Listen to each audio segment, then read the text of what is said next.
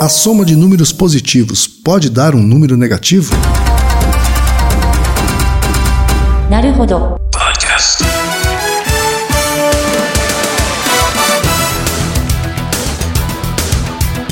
Bem-vindo ao Naruhodo, podcast para quem tem fome de aprender. Eu sou Ken Fujioka. Eu sou Altair de Souza. E hoje é dia de quê? Desafio Naruhodo. Hoje é dia da gente desafiar você, ouvinte, a resolver um problema. E a primeira pessoa a resolver e enviar pra gente no podcast arroba naruhodo.com.br ganha um prêmio especial da gente.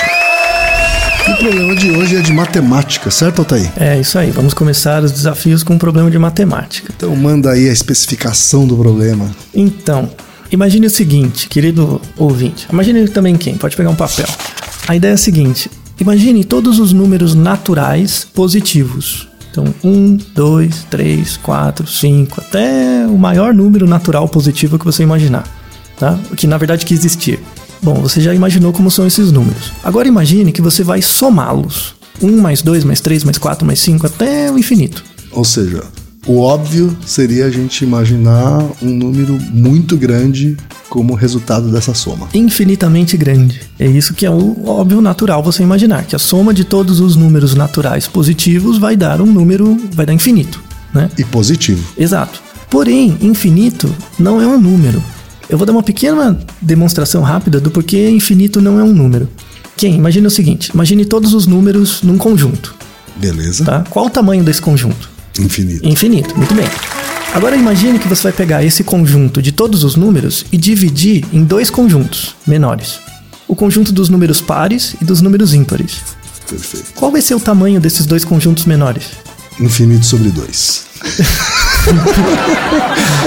Vai ser infinito também, não é? Ou seja, você pega uma coisa infinita e divide em duas coisas que também são infinitas, sendo que esse infinito é menor do que os outros. Não dá, não tem como. Logo, infinito não é um número, tá? Pra quem gosta de matemática, a razão por que infinito não é um número é porque ele não tem cardinalidade. Esse é um nome técnico. que é? Ele não tem cardinalidade. Ok, então vamos abrir um parênteses aqui e explicar que porra é cardinalidade. Na matemática pura é difícil de explicar, mas a ideia é que cada número quantifica uma coisa, certo? Sim. E para ele quantificar uma coisa, quer dizer que ele, existe, ele tem um lugar.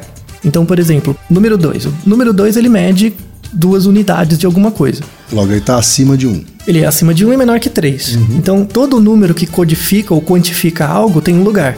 Só que infinito não tem um lugar, Não tem. porque ele quantifica coisas que são muito grandes, né? Uhum. E a princípio não tem nada acima do infinito. Exato. O mesmo abaixo também, né? A ideia de infinito menos um, né? Uhum. Sim. Não tem. Então, o infinito é um número que não tem cardinalidade. Logo, ele não é um número. Ele não é uma quantidade. Agora tá entendido. Cardinalidade no sentido de localização. Lo- localização, isso. Isso é uma coisa da matemática pura, mas é bem importante. Mas voltando ao nosso, nosso desafio, imagine todos os números positivos, né, de 1 até o infinito, todos somados. Quanto dá essa conta? Você já viu que, como o infinito não é um número, ele não vai dar infinito, né? Perfeito. Não, não, então não aceitamos a resposta infinita. Exato, não aceitamos essa resposta. E seria natural pensar que isso é um, é um número positivo e muito grande. Exato, isso é o que seria razoável de pensar. Porém, o desafio é mostre que a soma de todos os números naturais positivos, 1 mais 2 mais 3 até o infinito, vai dar, vai ser igual a menos 1 dozeavos. Ou seja, um número negativo e pequeno. 1 dozeavos. Menos 1 sobre 12. Exato. E para demonstrar isso, qual é o nível de conhecimento de matemática que as pessoas precisam ter? Então, para chegar nesse resultado, a única coisa que você vai precisar é de álgebra.